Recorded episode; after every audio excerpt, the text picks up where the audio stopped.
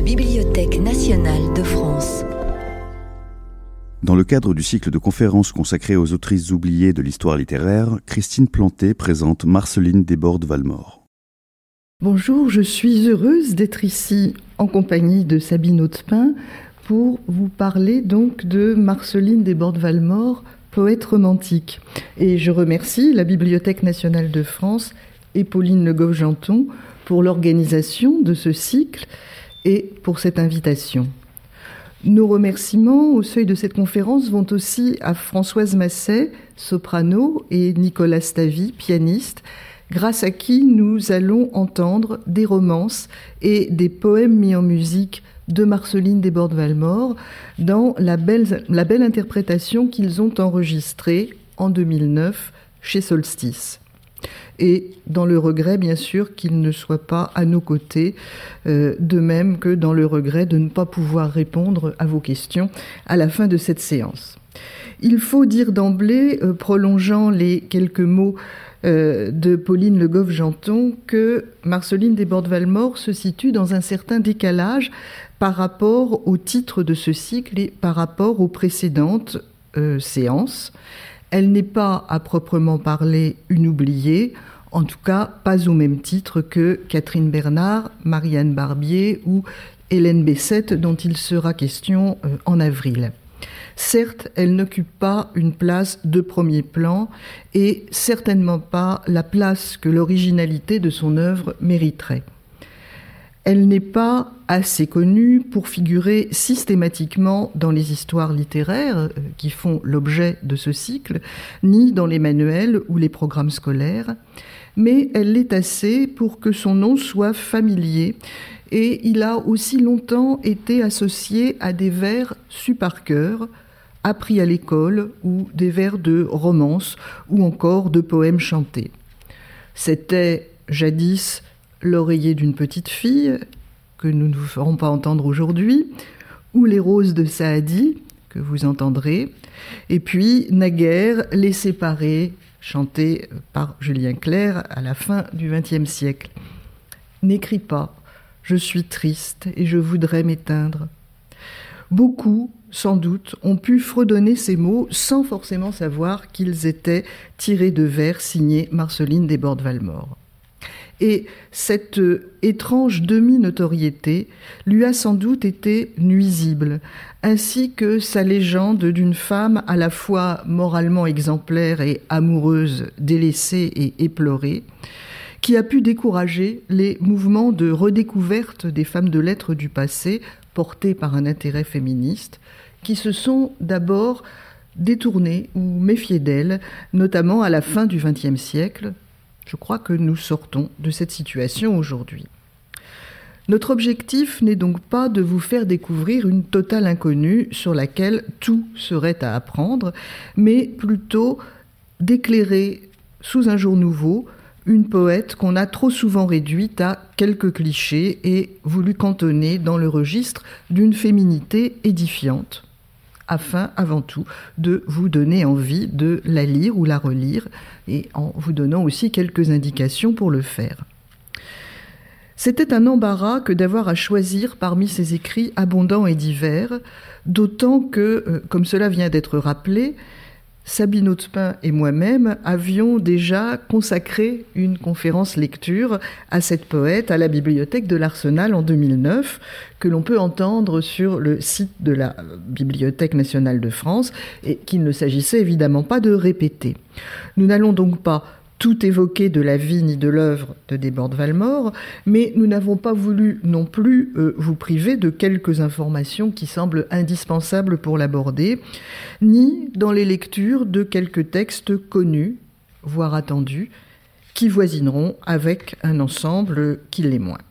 Alors, comment avons-nous opéré ces choix?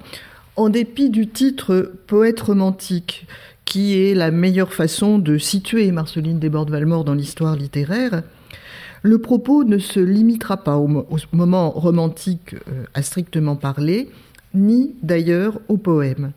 Marceline Desbordes-Valmore, en effet, a écrit dans différents genres littéraires, de la poésie, des romances, mais aussi des contes en prose, des nouvelles, des romans. Nous vous ferons donc entendre des vers, de la prose, de la poésie chantée, nous y tenions car cela a constitué un mode de diffusion très important de ses écrits. En revanche, nous avons dû renoncer à faire entendre des extraits de ses lettres, bien qu'elle ait laissé une passionnante correspondance, actuellement en cours d'édition à paraître chez Garnier. Nous avons voulu faire une place à des œuvres récemment reprises en édition contemporaine, mais aussi à d'autres beaucoup moins accessibles, et la découverte ou redécouverte ainsi initiée pourra être prolongée sur le site de la BNF qui propose une bibliographie établie par les soins de Pauline Le Goff-Janton, Claire Bouchard et Hélène Virenque, et euh, grâce aux nombreuses numérisations disponibles sur Gallica. Et puis vous trouverez aussi beaucoup d'informations, de textes, d'études et de documents et une riche iconographie sur le site de l'association Marceline des Bordes Valmore, SEMDV, que je vous invite à visiter. Notamment, vous pourrez y voir des portraits nombreux. Leur existence en soi témoigne de la notoriété qui a été celle de la poète de son vivant. Je n'en ici que quelques-uns, et d'abord le tableau peint par son oncle paternel, le peintre Constant Desbordes, que vous pouvez, euh, en tête de cette bibliographie, voir reproduit en noir et blanc. Ce portrait date probablement du début des années 1810. Donc euh, la jeune femme commence tout juste à écrire à ce moment-là. Elle est représentée en robe très décolletée, regard vers le ciel, saisi, semble-t-il, dans une pause méditative au cours d'une lecture, celle des œuvres de Fénelon, on voit l'indication sur le livre. Il faut citer aussi, sans s'y arrêter, les portraits par les artistes les plus connus. D'une part, le médaillon romantique que l'on doit au sculpteur David d'Angers en 1832, sur lequel l'intéressé se trouvait d'un lait aux larmes et qui sera cependant repris par Verlaine en illustration des poètes maudits en 1888. Et puis la photographie par Dadar qui date de 1854, montrant une femme au visage vieilli dans une robe sombre et une coiffe de dentelle qui, de tout temps, a dû sembler désuète, dira justement Aragon. Ce portrait, Barthes le reproduit dans la chambre claire, accompagné d'une assez méchante remarque, mais il le reproduit. Et c'est aussi ce portrait qu'Yves Bonnefoy impose en couverture de, des poésies choisies en Poésie Gallimard en 1983 avant que l'éditeur ne le remplace pour des réimpressions par un détail de portrait début 19e montrant une plus jeune femme à l'allure romantique, sans doute supposée plus attirante pour les lecteurs. Alors, tous ces noms propres que je viens d'évoquer indiquent, eux aussi, le statut paradoxal de cette oubliée très admirée qu'est Marceline Desbordes-Valmore. Pour tenter de remédier à ce demi-oubli, j'adopterai maintenant un cheminement en cinq séquences suivant l'ordre chronologique de sa vie, séquences ponctuées de lectures et de quelques poèmes chantés. Mais avant de commencer, peut-être faut-il une présentation générale qui euh, présente la poète en quelques mots. Née à Douai en 1786, Marceline Desbordes, c'est son nom patronymique, publie à partir de 1807 ses toutes premières pièces en vers, des romances. Son premier recueil ne paraît que plus tard, en 1819. 1819, nous sommes un peu avant les méditations de Lamartine que l'on a coutume de prendre pour repère de la naissance du lyrisme romantique. Ce recueil sera suivi de huit autres, le dernier étant des poésies inédites qui paraissent en Suisse en 1860 à titre posthume. Marceline Desbordes-Valmore est morte à Paris en 1859. Entre ces deux dates, on peut donc la situer à la fois comme une contemporaine de Lamartine et une contemporaine de Baudelaire. Elle participe du, du renouveau de la poésie romantique sans rompre brutalement avec l'héritage du siècle précédent, et son écriture ouvre largement vers la modernité poétique. Marceline Desbordes est née dans un milieu assez populaire d'artisans d'art plutôt aisés, mais bientôt son père est ruiné sous la Révolution. Presque sans formation scolaire, ayant dû tôt quitter la maison paternelle dans des circonstances sur lesquelles je reviendrai, elle débute encore enfant au théâtre, puis devient comédienne et chanteuse à partir de 1803 pour une vingtaine d'années. Elle joue sur de grandes scènes, l'opéra comique, l'Odéon, et y rencontre un certain succès. Une telle formation d'actrice et de chanteuse, remarquablement atypique parmi euh, les écrivains de sa génération, est fondamentale pour comprendre les singularités de son écriture. Après une interruption de plusieurs années, pendant lesquelles elle croit pouvoir accéder à une vie familiale paisible, ce bonheur simple se brise sur des préjugés bourgeois.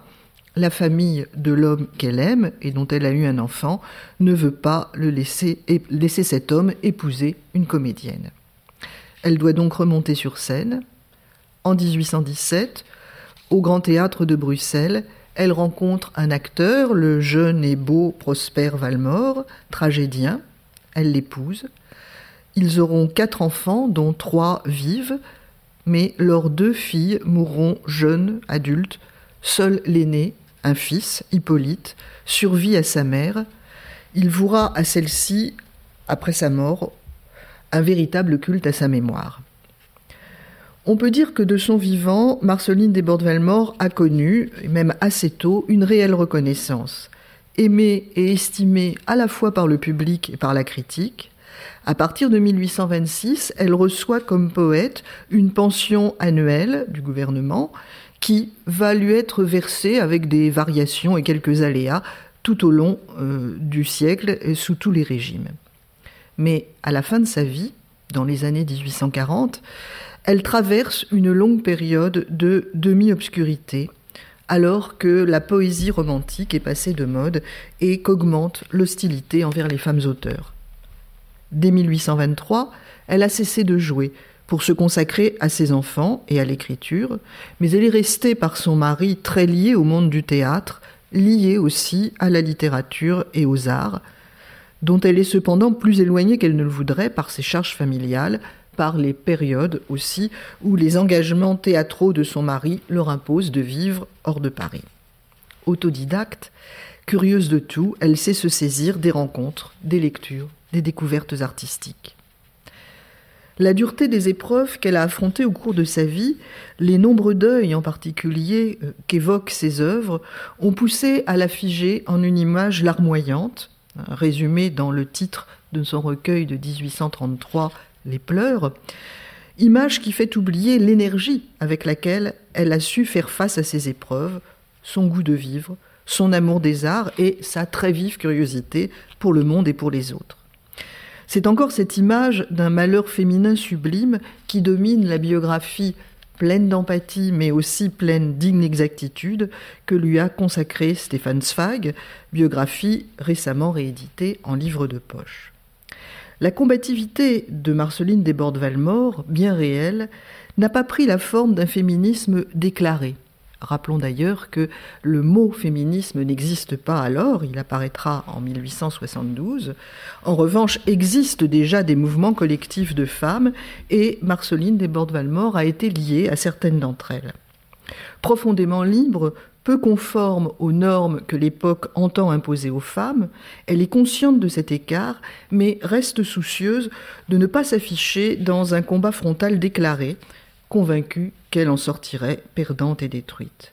En revanche, elle assume bien haut, voire revendique, sa position de femme, solidaire d'autres femmes, artiste et écrivaine notamment, mais non seulement, et elle affirme dans ses écrits des valeurs pensées alors, et sans doute encore aujourd'hui, comme féminines, défense de la vie, solidarité, empathie pour les pauvres, les faibles et les vaincus, dans lesquelles peut se fonder une résistance plus large à un ordre social qu'elle perçoit comme injuste. En dépit d'une vie presque constamment difficile, elle laisse une œuvre importante, neuf recueils de poèmes, soit plus de dix mille vers publiés, plusieurs romans, des contes, des nouvelles en prose et beaucoup de lettres. Dans ce vaste ensemble, notre cheminement s'organise donc en cinq séances, l'enfance, si importante, les années de voyage, les années d'apprentissage ou comment devenir poète, la reconnaissance ensuite de la poète sous le romantisme, et enfin les années plus sombres qui sont à la fois celles d'un déclin solitaire et de la maturité poétique. Avant de commencer, encore quelques mots sur les façons de nommer la poète. Je ne l'appellerai pas Marceline parce que je ne parle pas d'Alphonse, de Victor ou de Charles. Je l'appellerai poète avec euh, article et adjectif au féminin, mais non poétesse pour ne pas la réduire d'emblée au stéréotype de la poésie féminine que le mot poétesse suggère en français, et puis aussi parce que c'est de préférence le mot qu'elle employait. Et je parle plus volontiers d'auteur que d'autrice pour utiliser un substantif féminin, mais en évitant la forme autrice qui semble au XIXe et au XXe siècle archaïque et risquerait donc de pousser à reléguer cette œuvre dans un passé à oublier, même si la forme est vigoureusement réhabilitée depuis quelques années. Quelques mots aussi pour vous indiquer des fils conducteurs euh, au long de ce cheminement. Du point de vue de l'histoire littéraire, il s'agira de comprendre comment Marceline Desbordes a pu devenir poète à partir de sa situation peu favorable de femme issue d'un milieu populaire pauvre et provincial, dans une période pourtant cruelle aux femmes auteurs. Pour situer sa manière poétique, et bien qu'elle ait été une remarquable virtuose du vers, saluée pour son inventivité par les plus grands poètes, Verlaine en tête, ce n'est pas le critère dominant que nous avons retenu dans notre choix, vous n'entendrez donc pas les célèbres vers de onze syllabes et peu d'analyses métriques savantes. Nous aimerions aujourd'hui surtout faire percevoir à quel point son écriture, en vers surtout, en prose aussi, fait accueil à la voix, voix parlée, celle des mots de tous les jours, bonjour, bonsoir, voix chantée ou voix porteuse de récits.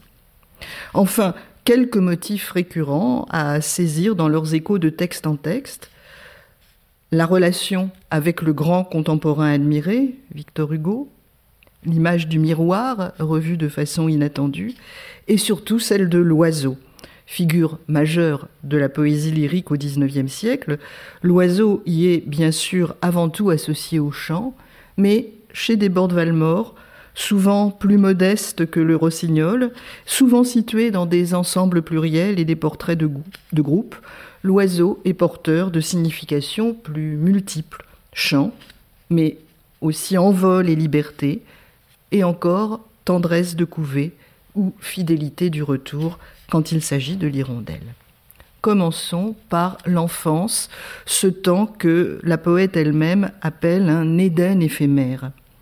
Né quelques années avant la Révolution, dans une ville du Nord longtemps florissante, Douai, mais dont commence un déclin euh, qui va se marquer davantage au cours du siècle, Marceline Desbordes, bientôt Desbordes-Valmore, restera toujours puissamment attachée à cette ville et à son quartier d'enfance, qu'elle a donc quitté à l'âge de 10 ans. Quand sa mère l'emmène seule, la plus jeune d'une fratrie de quatre enfants, quittant le domicile conjugal. Pourquoi? On a beaucoup dit que la famille des Bordes, euh, famille de peintres, de blasons et d'ornements religieux, aurait été ruinée par la Révolution. Mais selon la biographie de Francis Ambrière, Le siècle des Valmores, paru en 1986, qui a totalement renouvelé la connaissance qu'on avait de la vie de la poète, la réalité est plus complexe. Son père a délaissé son artisanat au profit d'autres activités, plus ambitieuses et plus hasardeuses, finissant par amener sa famille au bord de la ruine. Alors, dans une période révolutionnaire troublée, la pauvreté grandissante, un déménagement vers un quartier moins plaisant et des querelles familiales ont marqué l'enfance de Marceline Desbordes. Pourtant, toutes les évocations en vers et en prose qu'elle en donne en font un paradis à jamais regretter, toujours vivant dans sa mémoire. La Scarpe, rivière qui traverse Douai, les remparts, l'église Notre-Dame, le cimetière où les enfants allaient jouer parmi les statues brisées, fournissent les repères d'un espace sans cesse revisité et dessinent le cadre d'une expérience fondamentale, celle de l'appartenance à une communauté, qui deviendra bientôt pour elle le modèle de toute communauté humaine. Le poème choisi pour évoquer ce temps fondateur, moins connu que d'autres grands poèmes de l'enfance, est intitulé Le puits de Notre-Dame à Douai. Il met l'accent sur la rencontre des générations autour du puits partagé du quartier, dans une évocation très concrète qui ne rechigne pas devant des termes prosaïques, cavaret, gravier, moiteur. On assiste à une résurrection de ce monde perdu, à la fois érigé en société idéale où chacun et chacune a sa place, et en train de devenir légende, surtout quand il est question des ondins, ces esprits élémentaires des eaux chers au romantisme allemand, qui rappellent aussi le surnom que donnaient les Valmore à leur fille aînée, Ondine. Vers la fin du poème, la rêveuse revient cependant à la conscience du temps passé, qui lui impose de reconnaître la perte de ce monde et des êtres chers, son amie Albertine, ses sœurs et le lieu même, puisque elle n'y est plus, elle n'y est pratiquement jamais retournée. Avant que celle qui parle ne se ressaisisse, dans un de ces sursauts révélateurs de son profond attachement à la vie. Le lieu, le puits, sont toujours de ce monde, ils sont toujours présents dans la mémoire, et elle affirme que le poème, comme le rêve, a un pouvoir de résurrection fragile. Dans une belle autodéfinition de son art, elle fait alors de ce poème, comme du puits, un abri, où elle passe, où elle apparaît non comme l'hôte heureux de la fête, mais comme le banni fatigué qui se voit un temps accueilli. Le banni, l'exilé, ce sont des doubles d'elle-même qui hantent son œuvre. Le poème devient le temps de la lecture, abri partagé avec les lecteurs dans la constitution d'une communauté éphémère. La circonstance qui a suscité ces vers est un séjour de sa fille Ondine à Douai, où elle a séjourné dans une famille amie, pendant l'été 1840. Mais il n'a été publié, pour des raisons qu'on ignore, que dans le recueil posthume des poésies inédites, où il est suivi de quelques vers d'envoi à Ondine que Sabine Hautepin ne lira pas. Le puits de Notre-Dame à Douai. Vieux puits, emmantelé de mousse et de gazon, flot caché qui lavait le rang de nos maisons, centre d'égalité pour tout le voisinage, innocent cabaret du vieux et du jeune âge, par le riche et le pauvre envahi chaque jour.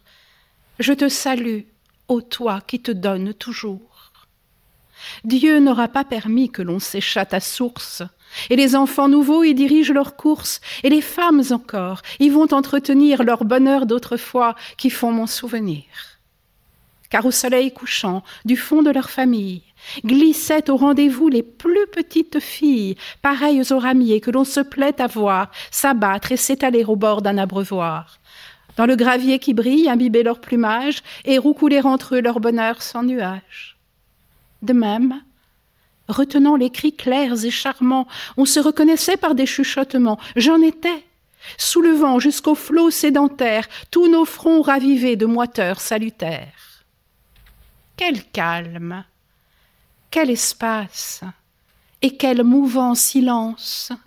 Ne songeons plus si l'heure au clocher se balance, ni si, dans l'univers, d'autres enfants bénis sont rentrés au bercail et les ramiers au nid un liseur de légendes ayant vu parmi l'ombre nos blonds essaims tourner alentour de l'eau sombre, en eût fait des ondins à demi réveillés, dansant la bouche close et les cheveux mouillés. Et quand vient me chercher le rêve aux longues ailes, vers ses enfants, depuis changés en demoiselles, je descends haletante à ces chastes lueurs. Mais plusieurs sont absents, et leurs noms sous des fleurs. Je ne retrouvais plus Albertine envolée, ni mes sœurs, toutes trois dans une autre vallée. Je sais qu'elles sont bien, mais le rêve éperdu me ramène plus triste. Il ne m'a rien rendu. Que dis-je? Il m'a donné de replonger mon âme dans cette eau jaillissante au pied de Notre-Dame et d'aller librement, humblement, me rasseoir sur les bancs consacrés aux prières du soir. Beau rêve il m'a permis de reposer ma tête non comme l'hôte heureux et comblé de la fête, mais comme le banni fatigué de gémir, cherchant de l'ombre à part afin d'oser dormir. Alors, pour que le pays d'enfance conserve ce caractère d'Éden, de puits où revenir éternellement puiser, la poète évite de raconter trop directement les moments les plus durs. Certaines fractures, toutefois, sont livrées de façon allusive, transposée ou imagée, et à cela la prose s'avère particulièrement propice. Ainsi, l'assombrissement de l'univers familial est-il évoqué au début de l'atelier d'un peintre? Dans ce roman, publié en 1833, dont Louis Aragon écrira plus tard qu'il est un des plus grands romans de la peinture, Marceline Desbordes-Valmore transpose une partie de sa vie. L'héroïne est une jeune fille orpheline, originaire du Nord, Ondine, encore du nom de sa fille, qui au début du siècle apprend la peinture dans l'atelier parisien de son oncle, personnage lui-même inspiré de l'oncle paternel Constant Desbordes. Dans le passage euh, que va lire Sabine Audepin, situé au début du livre, Ondine écrit à sa sœur, demeurée au pays, et lui rappelle une scène de leur commune enfance. Souvent, par la suite, elle aurait aimé republier ce roman, mais n'y est jamais parvenue. Celui-ci a été réédité avec des coupes et présenté inexactement comme une autobiographie à la NRF en 1922, puis dans une version intégrale à la fin du XXe siècle en 1992. Il reste aujourd'hui son œuvre en prose sans doute la plus connue. Prose de poète, prose adressée dans l'extrait que nous allons lire, Lettre d'une jeune fille à sa sœur, dans un mouvement qui, comme dans le, poème précédent, est double, à la fois de résurrection idéalisante du passé et de conscience aiguë de sa perte. Vous allez voir combien la transposition de l'âpre conflit familial en une dispute d'oiseaux observé d'un point de vue enfantin, permet de dire avec force ce qui demeurerait autrement irracontable. Vous souvenez-vous, ma sœur, sous le grand toit de notre cour, vous souvenez-vous d'un nid d'hirondelles Selon l'opinion de mon père, il portait encore bonheur à notre maison, dont la paix commençait à chanceler sous des orages dont je n'ai jamais osé chercher à approfondir les causes ici même. C'est comme si je vous en parlais à l'oreille, tant j'ai peur d'éveiller rien de ce qui pourrait trop me l'apprendre. Mais ce nid d'hirondelles, ce pauvre nid, je peux vous le rappeler comme une des images restées le plus au fond de mon souvenir de ce temps-là, de ce temps indécis et triste, où je revois pourtant toutes vos figures aimées, comme des portraits que je retrouverais au fond d'un tiroir. Je rentrais une fois de l'école, ivre de cette joie bondissante qui semblait toujours alors mettre des ailes à mes pieds. Ma sœur, vous souvenez-vous, il ne faisait pas nuit, mais le jour n'avait plus d'éclat dans notre grande cour si propre. Au pavé gris, où il y avait de l'herbe, je crois me rappeler qu'un air et un goût d'orage succédaient à une journée chaude et pleine de soleil car c'est à travers cette teinte que j'ai vu, que je vois encore, ce qui nous jeta tous dans un étonnement consterné. Vous étiez assise sur l'escalier de pierre qui descendait dans la cour. Vous faisiez les ourlets d'un bonnet de gaz pour le lendemain, une fête. Sans être encore arrivée jusqu'à vous, je vous criais, haletante, Ah bonjour, c'est toi. Vous me répondîtes, affairée et contente, Ah bonjour, voilà mon beau bonnet, tu reviens? Oui, où est maman Où est mon frère Et mon père Et tout le monde?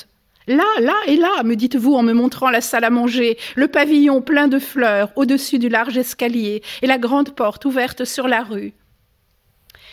Je levai la tête vers la petite terrasse, qu'on appelait la plombière, et je vis maman penchée pour nous regarder. Je tendis les bras avec amour. Oh maman, bonsoir, me voilà. Elle sourit avec ses yeux si attirants, si clairs si bleu. Et le ciel allait toujours se couvrant. Mais nous étions bien, tous ensemble, sous le même toit. Là, mon père, sur le seuil, là-haut, maman, que je voyais aller et venir à travers des flots de linge, blancs comme la fleur des prés, disait-elle avec son orgueil de bonne ménagère, et le pliant dans des corbeilles pour le rentrer dans ses armoires luisantes. Vous, ma sœur, douce et heureuse, vous faisiez votre ouvrage de jeune fille. Moi, enfant, je rentrais de l'école dans la maison bien aimée. Nous étions bien, malgré le nuage qui pendait sur la rue et rendait les murs blafards, malgré les cris qui sortaient, d'abord rares et plaintifs, et puis après plus aigus, plus pressants, du nid d'hirondelles, palladium tremblant, comme j'entendais dire à mon père, mais où s'appuyaient toutes nos superstitions de bonheur. Vous souvenez-vous que les cris devinrent bientôt si âpres, si perçants, qu'ils attirèrent un par un tout ce qu'il y avait d'être vivant dans notre maison, et que chacun devint curieusement spectateur d'une lutte étrange qui s'établit entre les habitants du nid, ménage depuis quelques jours moins harmonieux et souvent querelleur.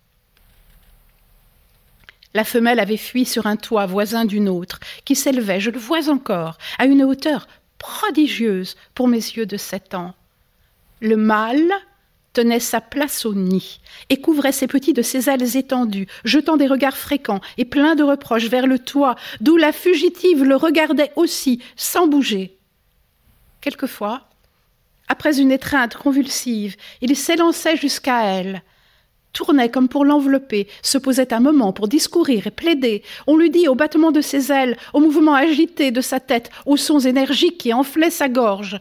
Puis il se renvolait à grand essor, comme pour entraîner et ramener sa nid, où il rentrait, le cou palpitant, les yeux ardents de colère et de ressentiment, mais seul, toujours seul. Cinq à six voyages se renouvelèrent, inutiles, pleins de sollicitudes, de prières, de menaces, inutiles, toujours inutiles. Jusqu'à ce que, la fixant enfin d'un œil désespéré, la fureur parut s'emparer de lui, et faire trembler ses ailes avec tout son corps qu'il appuyait à peine sur le bord du nid déserté. Alors il arracha lui-même des plumes de sa poitrine qui tourbillonnèrent dans la cour, puis il poussa des clameurs d'une inconcevable détresse qui parurent répandre une telle alarme parmi ses enfants qu'ils se prirent à crier eux-mêmes, en aveugles qu'ils étaient encore, et à s'agiter comme pour se sauver de quelque grand danger qu'ils ne comprenaient pas. Leur mère, impassible, mon Dieu, sans mouvement. Souvenez-vous-en, ma sœur, regardez froidement cette perturbation saisissante, et demeurez loin, enveloppée avec ses ailes fortement serrées sur son corps, les ployant sous elle comme pour prendre un pied immobile sur les ardoises que de larges gouttes de pluie rendaient déjà glissantes. Le temps avait la fièvre. Toutes nos têtes étaient en l'air, tous nos visages restaient avidement tournés vers cette scène neuve, inexplicable, et mon père, attentif, plus sérieux qu'il n'était d'ordinaire, disait de temps à autre C'est étrange, c'est triste. Quelle chose singulière. Voyez-vous, ma femme poursuivait-il en regardant d'en bas ma mère, qui croisait ses mains avec une pitié profonde et une admiration désolée. Était-ce l'orage qui la faisait paraître pâle et terne? Elle si belle, si éclatante toujours, si rose, ma sœur, sous la forêt de cheveux blonds, dont le poids adorable s'échappait souvent des fines dentelles qu'il apparaît, que j'aimais ma mère. Ma sœur, où est ma mère? Je me sens à genoux devant son souvenir. Quelle suite et quelle liaison d'idées fondues ensemble ont, depuis, incrusté fortement son image dans cette scène d'hirondelles et d'orages. J'en ai froid. Et vous? Surtout en me rappelant mon père qui l'aimait avec une passion si grave, si sainte et si fidèle. Surtout en me rappelant ce nid où le mâle abandonné se livra tout à coup à une douleur si frénétique et si puissante qu'après avoir décrit plusieurs siècles de son vol irrégulier et nerveux, dans un silence imposant et lugubre, il se plongea tout entier dans le nid de ces pauvres jeunes qu'il saisit d'un bec inflexible et acéré, remontant alors quatre fois vers le ciel. Hélas, il avait quatre enfants, et comme pour rendre leur chute plus sûre, plus profonde et plus mortelle, il précipita les nouveau-nés de toute la hauteur de son essor sur le pavé de notre cour, où ils s'écrasèrent tous à mon désespoir. Et vous tous aussi, vous vous mîtes à crier, à courir, comme si vous y pouviez quelque chose. La tendre nichée ne bougea plus. Le mâle triomphant, lui, remonta hérissé, frissonnant de toutes ses plumes, se posait devant sa femelle pantelante, pétrifiée d'horreur mais qui, furieuse à son tour, se jeta dans l'air sombre, sillonné d'éclairs, et se mit à le poursuivre avec une vélocité prodigieuse, surmontant les cris d'une horrible victoire, par ses cris de mère et des imprécations à déchirer son gosier.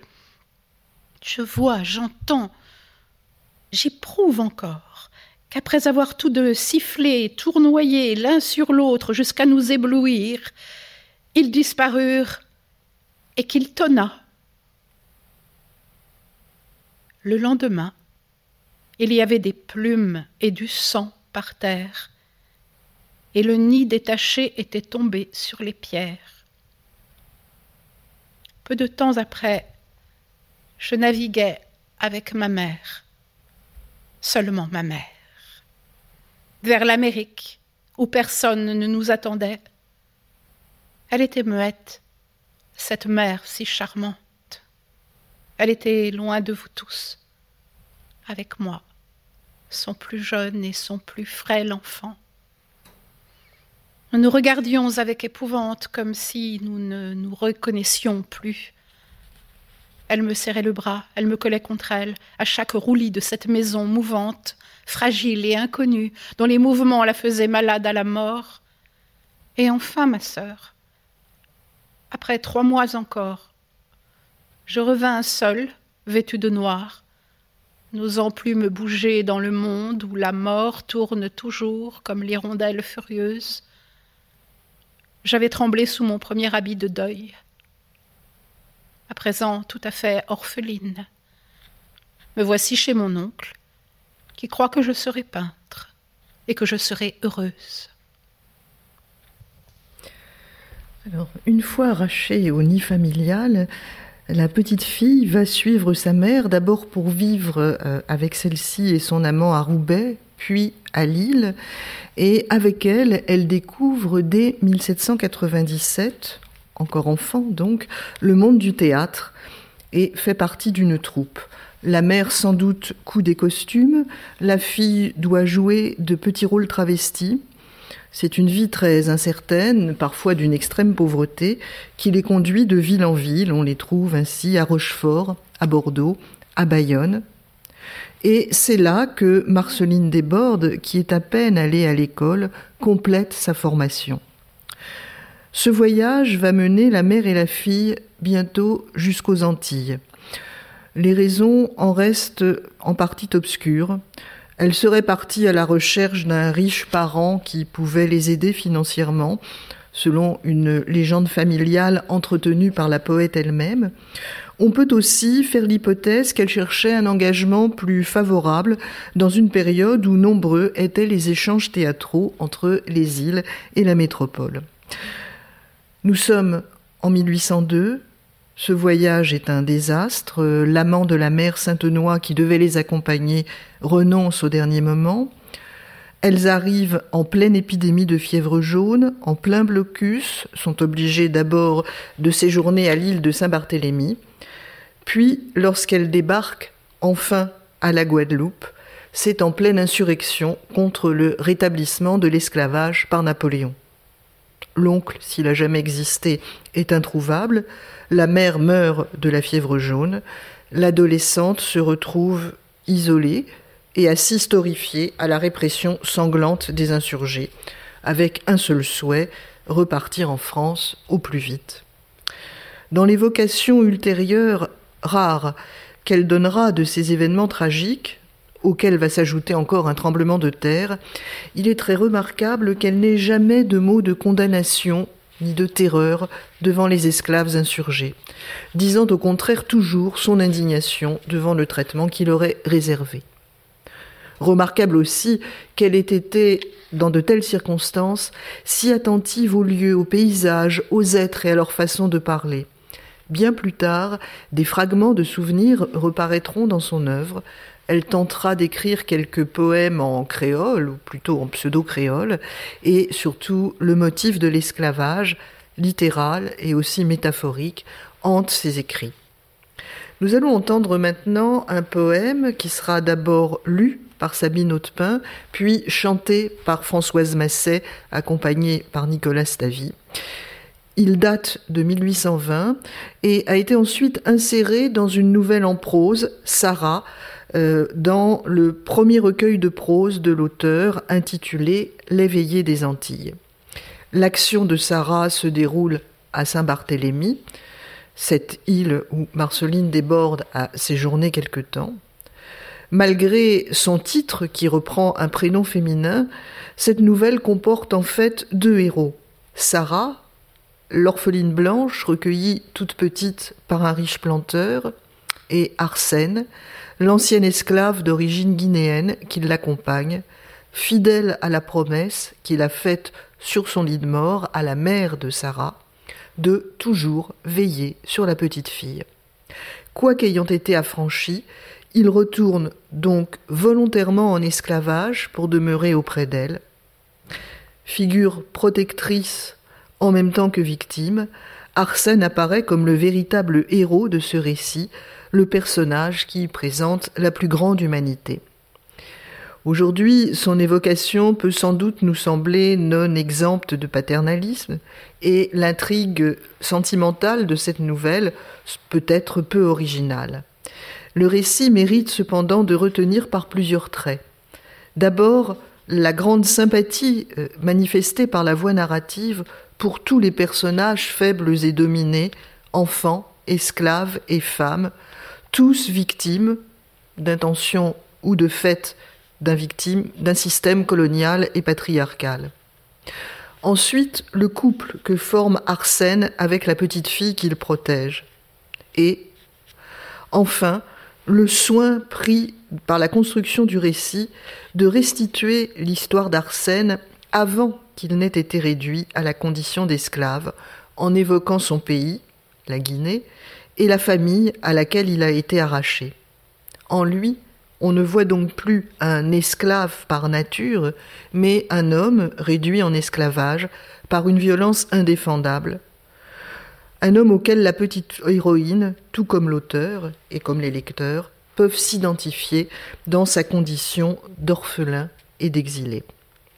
Ce récit de peu antérieure à la célèbre nouvelle Ourika de Madame de Duras, qui marquera un moment important dans la diffusion d'une sensibilité antiraciste, Marceline Desbordes-Valmore, prosatrice toute débutante, l'invente, trouvant des façons de toucher en combinant les modèles littéraires du temps à sa portée avec son expérience la plus intime. La chanson d'Arsène que nous allons entendre intervient au début du récit, dans un moment où celui-ci se croit seul et se laisse aller à sa tristesse après avoir été victime des mauvais traitements d'un intendant brutal. Il regarde la mer et rêve au pays auquel il a été arraché. Sa mélancolie s'exprime dans une chanson qui, tout en exaltant dans le refrain la bonté de l'enfance, mais de l'enfance seulement, dit une grande compassion pour tous les esclaves et aussi une mise en accusation explicite des Européens qui ont réduit les Africains à une condition de souffrance parfaitement contraire aux valeurs chrétiennes qu'ils prônent. La version que nous allons entendre de ce poème plusieurs fois mis en musique, après la lecture du texte par Sabine, est due à Adolphe Adam, un compositeur alors célèbre et qui le sera notamment bientôt pour la musique du ballet Gisèle. Pays des Noirs, berceau du pauvre Arsène, ton souvenir vient-il chercher mon cœur? Vent de Guinée, est-ce ta douce haleine qui me caresse et charme ma douleur? M'apportes-tu les baisers de ma mère ou la chanson qui console mon père? Jouez, dansez, beaux petits blancs, pour être bons, restez enfants. Nègre captif, courbé sur le rivage, je te vois rire en songeant à la mort. Ton âme libre ira sur un nuage où ta naissance avait fixé ton sort. Dieu te rendra les baisers d'une mère et la chanson que t'apprenait ton père. Jouez, dansez, beaux petits blancs, pour être bons, restez enfants. pauvre et content. Jamais le noir paisible pour vous troubler n'a traversé les flots. Et parmi nous, sous un maître inflexible, jamais d'un homme on entend les sanglots. Pour nous ravir au baiser d'une mère, qu'avons-nous fait, ô Dieu, de votre Père? Jouez, dansez, beaux petits blancs, pour être bons, restez enfants.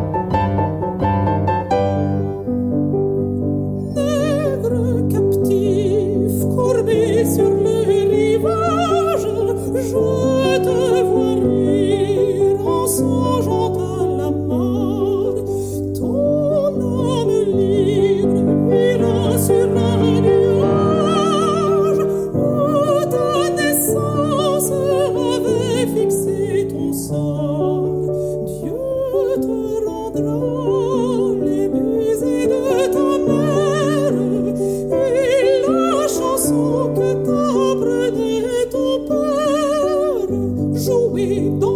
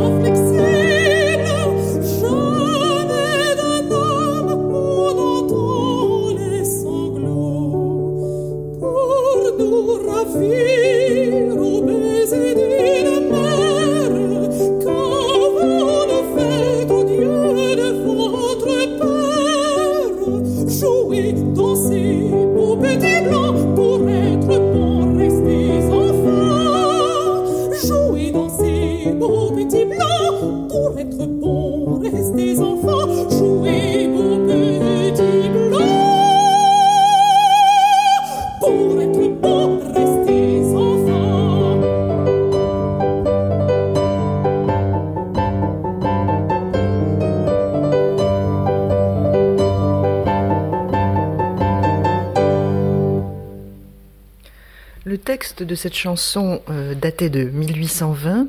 Alors, avec un grand saut dans le temps, nous en venons maintenant à une évocation bien plus tardive du retour de Marceline Desbordes en Europe.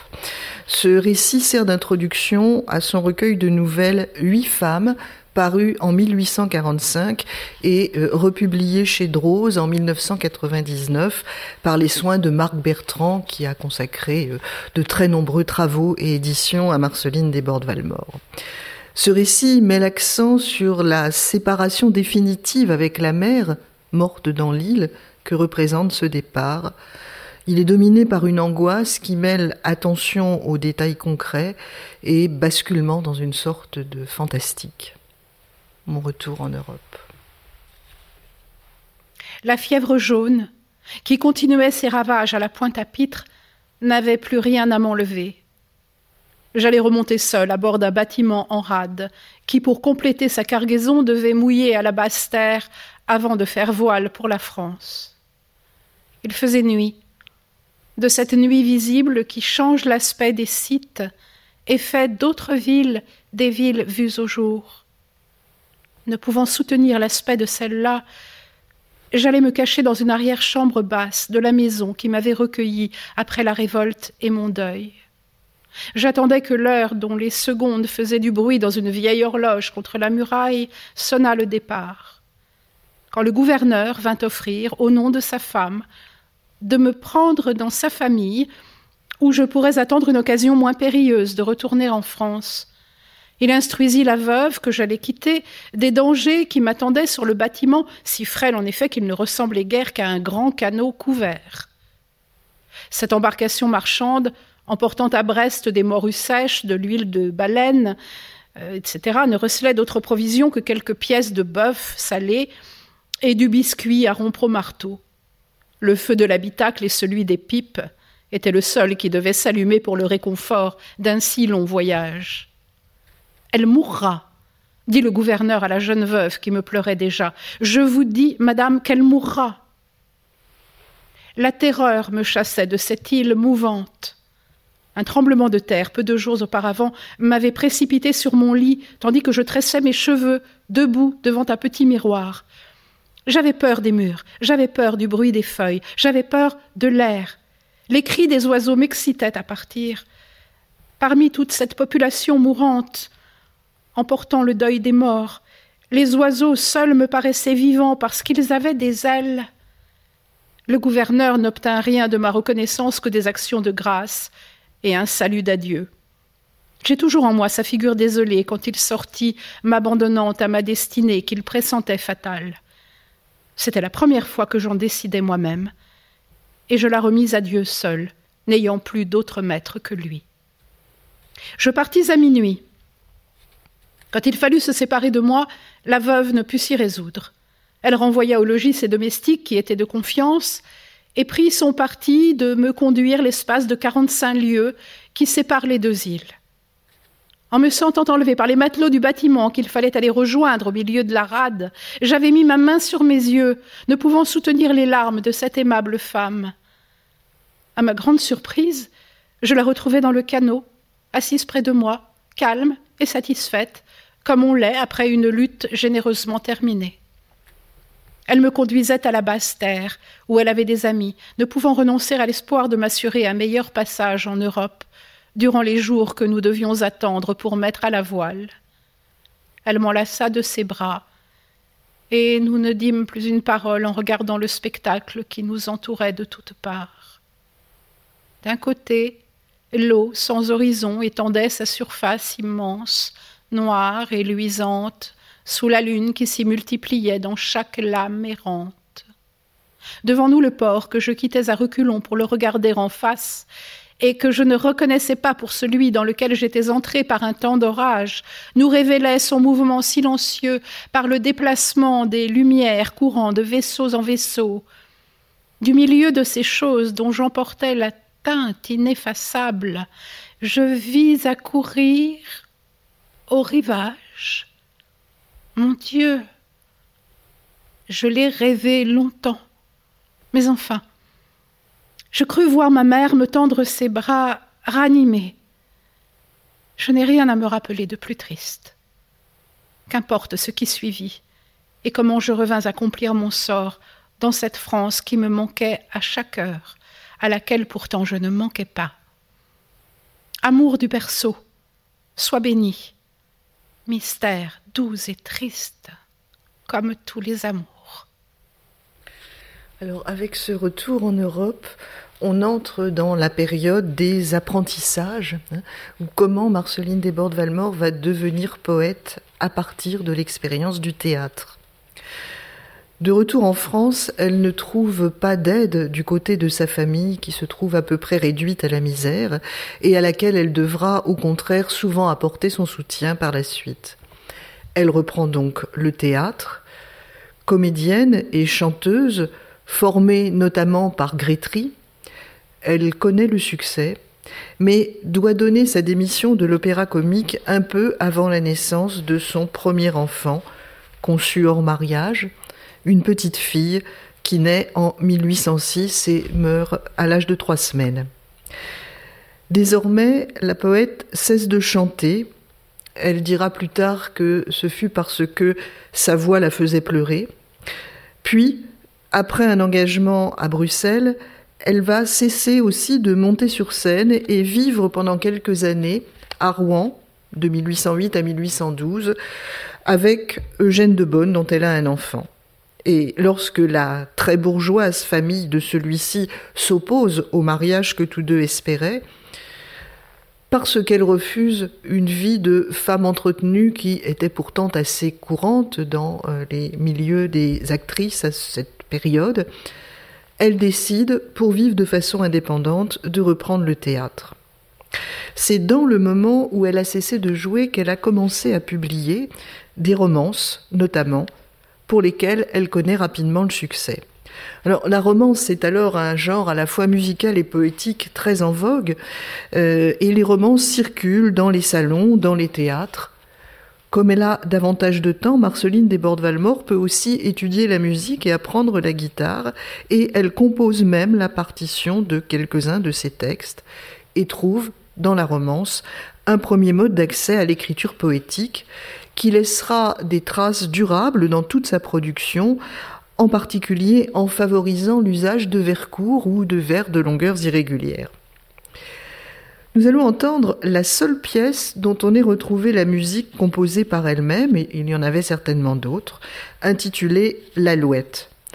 Musique simple, sur un motif pastoral familier, c'est l'invocation d'une bergère à l'oiseau qui incarne l'ivresse amoureuse par excellence. Cette musique est parfaitement adaptée au sujet, l'envol de l'alouette, suggérant sa verticalité dans la saison des amours par le recours aux aigus et la griserie du chant est mis en vol d'une grande complexité de ce passereau qui était alors particulièrement présent dans toutes les campagnes françaises euh, où il décline actuellement. Donc voici cette alouette euh, qui sera insérée dans un autre récit d'éveillé des Antilles en 1821. Alouette, hélas, petite alouette, ton cœur est content, ta voix peut chanter, tes œufs sont éclos, et la bergerette ne t'écoute au loin que pour t'imiter. De ton nid d'amour, tu prends ta volée pour aller aux cieux dire ton bonheur. Sitôt que des cieux la route est voilée, tu reviens au nid reposer ton cœur. Alouette, hélas, sois toujours heureuse, au milieu des blés, du ciel et des fleurs. Mais dans la saison qui rend amoureuse, demande à l'amour d'essuyer mes pleurs.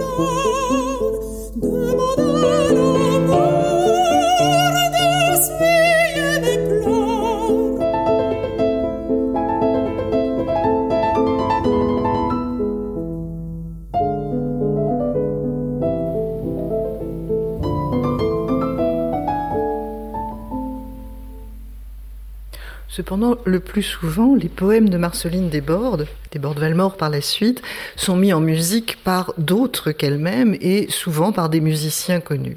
Alors, nous allons maintenant entendre une autre romance des débuts, mise en musique par Camille Saint-Saëns, qui n'est pas encore un musicien célèbre, puisque c'est là sa première composition conservée, écrite à l'âge de 5 ans et demi. Intitulé Le soir, le poème avait paru en 1815 dans l'Almanach des Muses. C'est donc 26 ans plus tard qu'il inspire l'enfant, ce qui montre à la fois le don précoce de celui-ci, mais aussi le succès durable des pièces écrites par Marceline Desbordes-Valmore. Ces vers, dits, comme va d'abord le faire Sabine, de quatre syllabes, dans cette brièveté, permettent de comprendre tout l'intérêt que Verlaine et Rimbaud trouveront des décennies plus tard dans la poésie de Marceline Desbordes-Valmore. En vain l'aurore qui se colore annonce un jour fait pour l'amour. De la pensée tout oppressée, pour te revoir, j'attends le soir. L'aurore en fuite laisse à sa suite un soleil pur, un ciel d'azur. L'amour s'éveille, pour lui je veille, et pour te voir, j'attends le soir. Heure charmante, soyez moins lente, avancez-vous, moment si doux, une journée est une année quand pour te voir j'attends le soir. Un voile sombre ramène l'ombre, un doux repos suit les travaux. Mon sein palpite, mon cœur me quitte, je vais te voir, voilà le soir.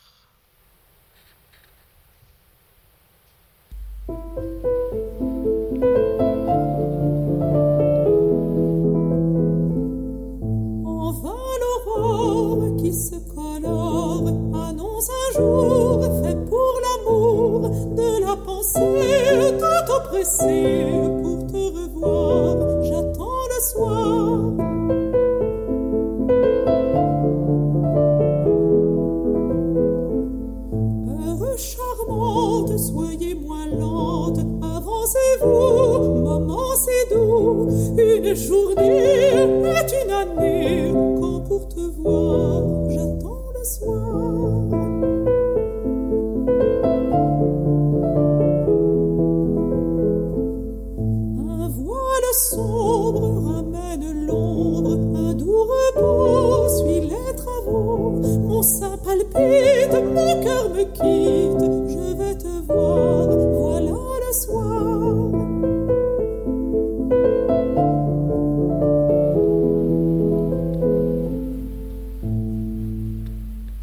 Mais à côté de ces formes légères, la jeune femme est aussi marquée par un répertoire plus classique et plus grave, celui de la tragédie, et notamment de Racine qu'elle a joué. Quelque chose des monologues tragiques passe dans ses premières élégies, ce qui peut en partie expliquer l'accueil fait à celle-ci par les lecteurs, qui devaient y reconnaître, sans même en avoir conscience, des accents familiers et l'idée qu'il se faisait de la passion féminine. Non que la jeune poète imite délibérément des vers ou des sujets, mais elle trouve dans sa mémoire des rythmes tragiques, une véhémence, et surtout cet élan qui porte le je vers l'autre, dans un usage très fréquent du présent, comme si elle était en train de parler sur la scène à la fois à l'autre personnage et au public. Alors, laissant aujourd'hui de côté les plus célèbres élégies, j'ai choisi un poème intitulé La prière perdue. Cette prière de la femme s'adresse ici non à l'être aimé, mais à son propre cœur, qui constitue pour elle, dit-elle, une énigme. Cette division entre le cœur et la raison du sujet féminin se dit dans des alexandrins coupés de quelques vers plus courts, assez loin, vous allez l'entendre, de la musicalité qu'on prête généralement à des bords de Valmore. Le combat intérieur commence par des invocations très marquées d'allitération, loin du vocalisme et de la douceur, considérés alors comme un idéal du beau sonore en poésie. Les premiers lecteurs y ont été très sensibles. Le jeune Victor Hugo, rendant compte de ce recueil dans le conservateur littéraire, déplore de rencontrer, dans des vers constamment harmonieux, un hémistiche dur tel que inexplicable cœur. Mais plus tard, quand changera la conception du vers, d'autres poètes apprécieront au contraire la liberté de Desbordes-Valmore. Montesquieu saluera son usage de l'allitération, ce ressort du vers. Verlaine, puis Aragon citeront ce poème et ce même vers incriminé comme particulièrement touchant. Toutefois, l'énergique volonté de résistance dont témoigne l'attaque du poème qu'on va entendre n'en conduit pas moins à la reddition finale du jeu. Le cœur tyrannique l'emporte sur la raison devenue esclave. Ce, lexique politique peu féminin, selon les idées reçues, lui aussi vient de la tragédie. Il décline aussi la hantise de l'esclavage toujours présente. Inexplicable cœur, énigme pour toi-même, tyran de ma raison, de la vertu que j'aime, ennemi du repos, amant de la douleur, que tu me fais de mal, inexplicable cœur. Si l'horizon plus clair me permet de sourire, de mon sort désarmé tu trompes le dessein, dans ma sécurité tu ne vois qu'un délire, d'une vague frayeur tu soulèves mon sein, aussi de tes noirs soupçons l'amertume m'oppresse, si je veux par la fuite apaiser ton effroi, tu demandes du temps, quelques jours. Rien ne presse. J'hésite, tu gémis, je cède malgré moi, que je crains, ô mon cœur, ce tyrannique empire.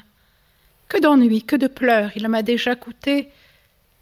Rappelle-toi ce temps de liberté, ce bien perdu dont ma fierté soupire.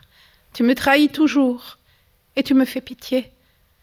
Crois-moi, rends à l'amour un sentiment trop tendre pour ton repos. Si tu voulais m'entendre, tu en aurais encore que trop de la moitié. Non, dis-tu, non, jamais. Trop faible esclave, écoute, écoute. Et ma raison te pardonne et t'absout. Rends-lui du moins les pleurs. Tu vas céder sans doute? Hélas, non. Toujours non.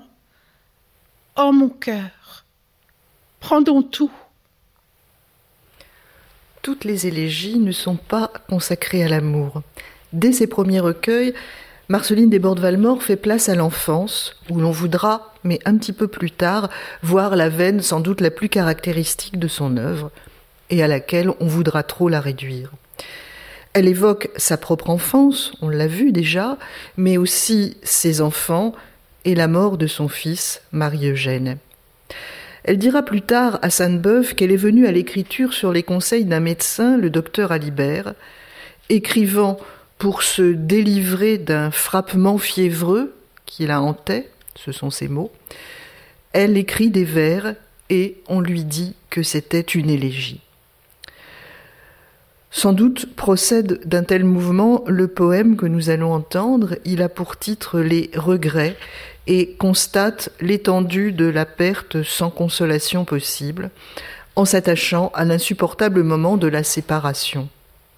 Au milieu de vers de douze et dix syllabes, un seul vers isolé de huit vient dire sèchement le réveil sur un tombeau. J'ai tout perdu. Mon enfant par la mort.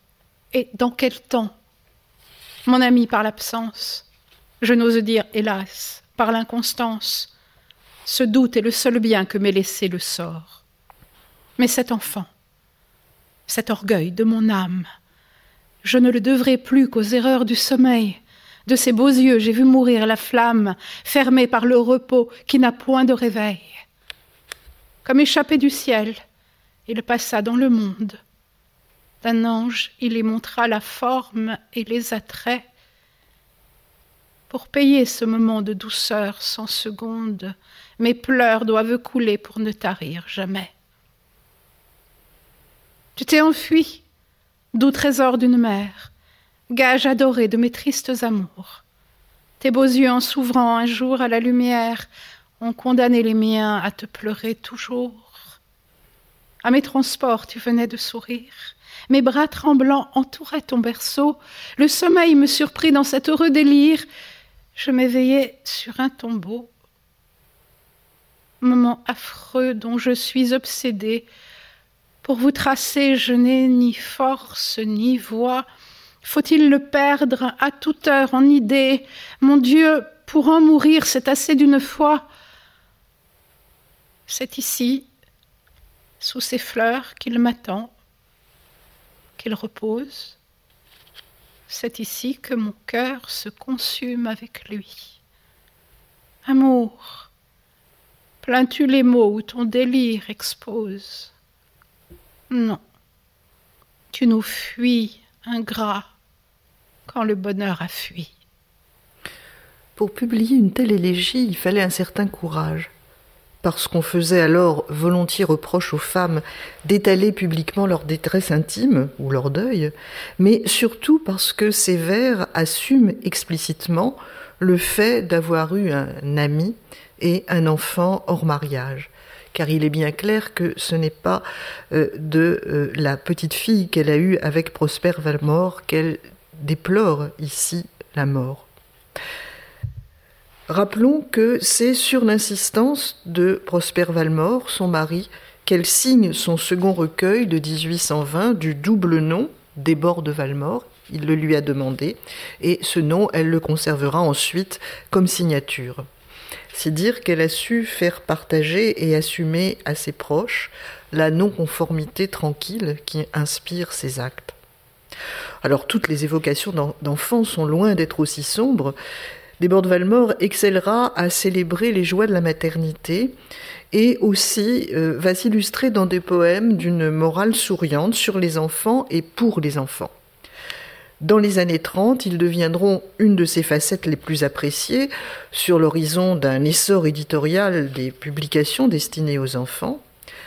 Il faut souligner que les premiers textes qu'elle écrit dans cette veine sont écrits avant que ses propres enfants n'aient l'âge d'en être les destinataires, plutôt à situer dans un héritage de la fable en vers. Hein, Marceline Desbordes-Valmore est une lectrice de La Fontaine et de Florian ainsi de cet écolier de 1822 qui deviendra pendant des décennies ultra célèbre, un classique de la littérature enfantine, écolier tenté de faire l'école buissonnière mais gentiment renvoyé au sens du devoir, successivement par l'abeille, l'hirondelle et le chien auquel il s'adresse. Dans cette fable, vous allez voir que l'évocation d'un monde heureux où chacun a sa place, rencontrée déjà dans le puits de Notre-Dame à Douai, s'élargit aux animaux, proches des hommes et contribuant à leur côté à un bien commun. La poète se situe ici, c'est bien sûr ce qu'on attend d'elle, du côté de la morale, fort claire de cette histoire, il faut aller à l'école et apprendre à lire. Mais il faut noter le bonheur gourmand avec lequel elle évoque les résistances de son écolier, plus enclin d'abord à céder au principe de plaisir, et signaler aussi que malheureusement cette indulgence bienveillante et complice devant le goût du jeu et les transgressions enfantines est plutôt sous, sous sa plume réservée aux petits garçons, tout comme la fierté de l'apprentissage qui va leur permettre d'intégrer la communauté adulte. L'écolier. Un tout petit enfant s'en allait à l'école. On avait dit Allez Il tâchait d'obéir. Mais son livre était lourd, il ne pouvait courir. Il pleure et suit des yeux une abeille qui vole. Abeille, lui dit-il, voulez-vous me parler? Moi je vais à l'école, il faut apprendre à lire. Mais le maître est tout noir et je n'ose pas rire. Voulez-vous rire, abeille, et m'apprendre à voler? Non, dit-elle, j'arrive et je suis très pressée. J'avais froid, l'aquilon m'a longtemps oppressée. Enfin, j'ai vu les fleurs, je redescends du ciel et je vais commencer mon doux rayon de miel. Voyez, j'en ai déjà puisé dans quatre roses. Avant une heure encore, nous en aurons des closes. Vite, vite, à la ruche. On ne rit pas toujours. C'est pour faire le miel qu'on nous rend les beaux jours. Elle fuit et se perd sur la route embaumée. Le frais lilas sortait d'un vieux mur entr'ouvert. Il saluait l'aurore, et l'aurore, charmée, se montrait sans nuage et riait de l'hiver. Une hirondelle passe, elle effleure la joue du petit nonchalant qui s'attriste et qui joue. Et dans l'air suspendu, en redoublant sa voix, fait tressaillir l'écho qui dort au fond des bois. Oh, bonjour, dit l'enfant, qui se souvenait d'elle. Je t'ai vue à l'automne. Oh, bonjour, hirondelle. Viens, tu portais bonheur à ma maison, et moi, je voudrais du bonheur. Veux-tu m'en donner, toi? Jouons. Je le voudrais, répond la voyageuse, car je respire à peine et je me sens joyeuse. Mais j'ai beaucoup d'amis qui doutent du printemps. Ils rêveraient ma mort si je tardais longtemps. Non, je ne puis jouer. Pour finir leur souffrance, j'emporte un brin de mousse en signe d'espérance. Nous allons relever nos palais dégarnis. L'herbe croît, c'est l'instant des amours et des nids. J'ai tout vu. Maintenant, fidèle messagère, je vais chercher mes sœurs là-bas sur le chemin, ainsi que nous, enfants, la vie est passagère, il faut en profiter, je me sauve. À demain. L'enfant reste muet, et la tête baissée rêve et compte ses pas pour tromper son ennui. Quand le livre importun, dont sa main est lacée, rompt ses fragiles nœuds et tombe auprès de lui un dog l'observait du seuil de sa demeure. Stentor, gardien sévère et prudent à la fois, de peur de l'effrayer, retient sa grosse voix. Hélas, peut-on crier contre un enfant qui pleure? Bon dog, voulez-vous que je m'approche un peu? dit l'écolier plaintif. Je n'aime pas mon livre. Voyez, ma main est rouge, il en est cause. Oh, je rien ne fatigue, on rit, et moi je voudrais vivre sans aller à l'école où l'on tremble toujours. Je m'en plains tous les soirs et j'y vais tous les jours. J'en suis très mécontent. Je n'aime aucune affaire. Le sort des chiens me plaît car ils n'ont rien à faire. Écolier. Voyez-vous ce laboureur au champ? Eh bien, ce laboureur dit Stentor. C'est mon maître. Il est très vigilant. Je le suis plus peut-être. Il dort la nuit, et moi j'écarte les méchants. Je veille aussi ce bœuf qui d'un pied lent mais ferme va creuser les sillons quand je garde une ferme. Pour vous-même on travaille. Et grâce à vos brebis, votre mère en chantant vous file des habits. Par le travail, tout plaît, tout s'unit, tout s'arrange. Allez donc à l'école, allez mon petit ange, les chiens ne lisent pas, mais la chaîne est pour eux. L'ignorance toujours mène à la servitude. L'homme est fin, l'homme est sage, il nous défend l'étude. Enfant, vous serez homme et vous serez heureux. Les chiens vous serviront. L'enfant l'écouta dire, et même il l'embrassa. Son livre était moins lourd. En quittant le bon dog, il pense, il marche, il court. L'espoir d'être homme un jour lui ramène un sourire. À l'école, un peu tard, il arrive gaiement. Et dans le mois des fruits, il lisait couramment. S'étant ainsi imposé avec succès dans les genres poétiques du temps, la romance, l'idylle, l'élégie, la fable, Marceline Desbordes-Valmore est devenue une poète reconnue. Nous entrons dans le moment romantique euh, où témoigne de cette reconnaissance la pension qu'elle perçoit du roi à partir de 1826, mais aussi les toujours nombreuses mises en musique de ses poèmes et encore la reprise dans une édition collective en trois volumes en 1830 de l'ensemble de ses poésies antérieures augmentées d'un volume inédit. Sans rompre avec sa manière précédente, elle s'y éloigne un peu des genres hérités du passé, les indications d'idylle et d'élégie disparaissent, et cet éloignement la voit d'abord s'inscrire de façon plus nette dans le mouvement romantique, plus encore avec le recueil des Pleurs en 1833, que Sainte-Beuve salue pour la première fois dans la Revue des Deux Mondes, mais auquel il reproche, non tout à fait sans raison, de sacrifier un peu à la mode du temps. Puis, dans une diversification plus marquée des formes et des sujets, sa poésie va laisser place à d'autres expériences que l'amour et surtout à des mouvements d'indignation sociale. Alors, Commençons par Les Pleurs, ce recueil romantique, un des plus connus de notre auteur, est récemment réédité en édition noter chez Garnier Flammarion par Esther Pinon. Il s'agit là aujourd'hui d'un petit événement éditorial car on ne republie presque jamais de livres de poèmes de femmes, leur réservant soit des œuvres complètes savantes, soit des anthologies pour grand public. Il est peut-être un peu dommage que le recueil choisi pour ce geste original soit le plus conforme à l'image féminine, romantique, sentimentale, assez convenue de l'auteur. Alors, pour ne pas la réduire à cette veine, nous entendrons, tiré du recueil Les Pleurs, La Sincère, poème qui dit l'amour sans larmes et même dans un certain goût de la dispute, voire de la négociation héritée du siècle précédent. Le rythme alerte des vers de cinq syllabes y contraste fort avec les alexandrins de Victor Hugo cités en épigraphe, que je n'irai pas pour gagner du temps, au point qu'on pourrait croire à une intention comique, mais en fait peut-être ces vers viennent-ils indiquer que le poème, en dépit de son caractère bondissant, défend, sans pathos, une vision exigeante de l'amour et de la vie. Il a été mis en musique par Pauline Duchamp, musicienne devenue la grande amie de Marceline Desbordes-Valmore, mais nous allons seulement ici l'entendre lu. Veux-tu l'acheter Mon cœur est à vendre? Veux-tu l'acheter sans nous disputer? Dieu l'a fait dément, tu le feras tendre. Dieu l'a fait dément pour un seul amant. Moi j'en fais le prix, veux-tu le connaître? Moi j'en fais le prix, n'en sois pas surpris. As-tu tout le tien? Donne, et sois mon maître. As-tu tout le tien pour payer le mien? S'il n'est plus à toi, je n'ai qu'une envie. S'il n'est plus à toi, tout est dit pour moi. Le mien glissera, fermé dans la vie.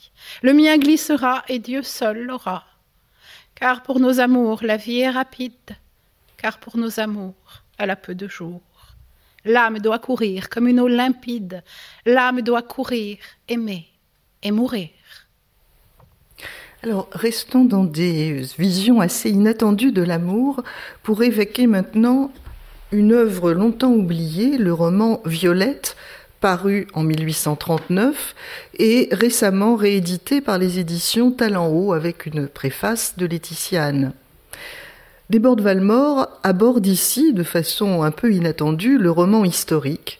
L'action se déroule à la Renaissance, sous François Ier, et euh, groupe plusieurs féminines autour de la reine Marguerite de Navarre. Plein de sympathie pour les protestants sur l'horizon historique des tensions religieuses grandissantes, le roman rapporte une série de mariages contraints ou empêchés et décrit le malheur des femmes dans toutes les conditions sociales, de la plus haute, celle de la reine, à la plus humble.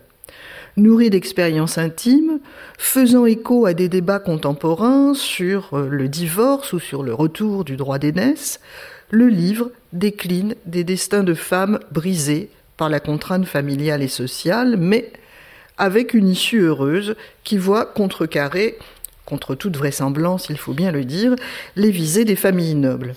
Il comporte aussi de belles pages de récits de voyage, montrant un intérêt presque ethnologique original pour les usages des régions traversées, euh, notamment quand la reine se rend en Navarre. La séquence que euh, va lire Sabine Hautepin voit la reine accompagné de sa suite, rendre visite à une vieille ermite.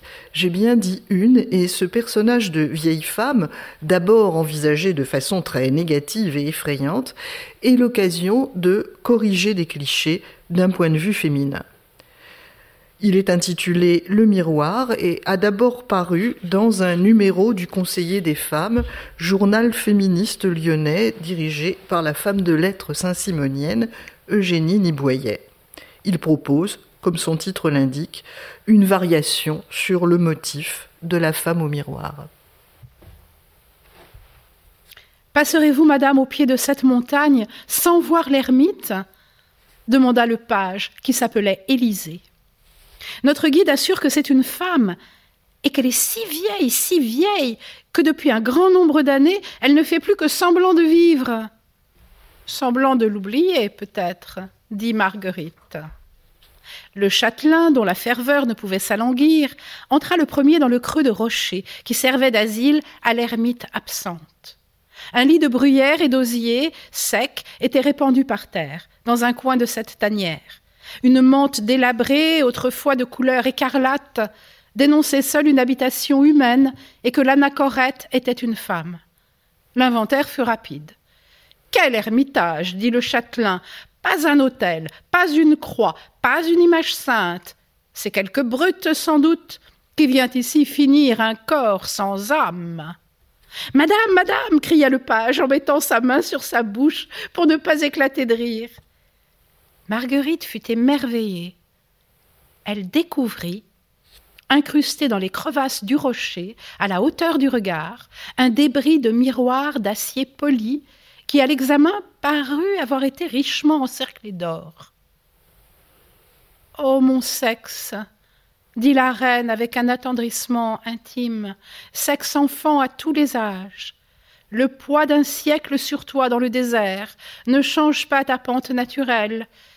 Et si tu pleures, tu veux mirer tes larmes Élisée, le page, détacha doucement le miroir, où Marguerite vit passer le reflet de sa beauté douce et recueillie.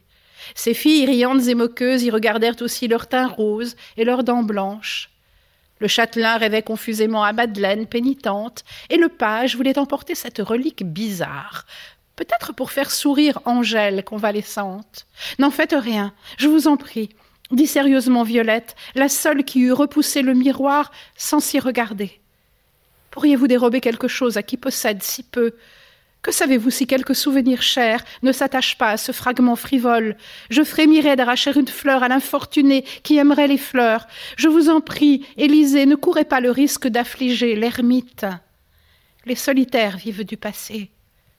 Notez rien à ce qui leur en reste. Élisée, confus de la prière et plus encore du son de voix qui la rendait pénétrante, oublia son galant enfantillage et l'expia d'un air si charmant que l'ermite même n'aurait pu lui en garder rancune. Mais au moment de restituer son larcin et de le replacer à l'aide de deux longues épines qu'il enclouait dans les fentes du rocher, il le rapporta mystérieusement à la reine, en lui montrant ses caractères presque illisibles sur le revers de l'acier. Si je t'avais vu un moment livré au désespoir, coupable ou non que tu as mis en moi, j'aurais traversé l'eau et le feu pour aller te prendre par la main et t'offrir ma vie. Moi, j'ai tendu les bras vers toi comme vers Dieu, et tu m'as laissé seule. Je peux donc rester seule j'y resterai toujours. À présent, toutes mes pensées sont des larmes, et je les cache au fond de ce désespoir. Où aller pensa Marguerite, en faisant signe aux pages de rattacher le miroir, ou fuir pour ne pas trouver les traces de ce qui est en nous? N'est-ce pas là le symbole d'un cœur brisé, rendu, repris à moitié, ce qui reste réfléchit encore l'image qui s'y présente? Dieu sait si la solitude et l'amour se lasseront de l'y montrer. Est-ce elle ou son ombre que je vois là-bas? demanda plus loin la reine, alors redescendue au pied de la route qu'il tardait à tous de reprendre. Regardez comme elle est faite, que ses haillons sont bizarres, comme ses cheveux sortent blancs et incultes du lambeau rouge qui les retient. Quelle farouche expression dans ses regards. Voyez donc, ils me font peur. Jamais un teint semblable n'a circulé sur un front comme un signe de la vie. Quoi C'était là une femme? Hélas, il n'en reste de preuve autour d'elle que ce fragment du miroir, où je n'oublierai pas que je me suis regardée moi-même. Alors, cette expression d'une étonnante solidarité entre femmes se retrouve sur un mode plus grave à l'occasion des affrontements sociaux qui marquent les premières années de la monarchie de juillet. Alors que Marceline Desbordes-Valmore vient de rejoindre à Lyon son mari et ses enfants pour leur troisième engagement théâtral, enfin pour son troisième engagement théâtral dans cette ville, elle assiste, depuis les fenêtres de son appartement, à la répression sanglante de la deuxième insurrection des ouvriers de la soie, les canuts, qui réclament une augmentation des tarifs qui leur permettrait de vivre dignement de leur travail.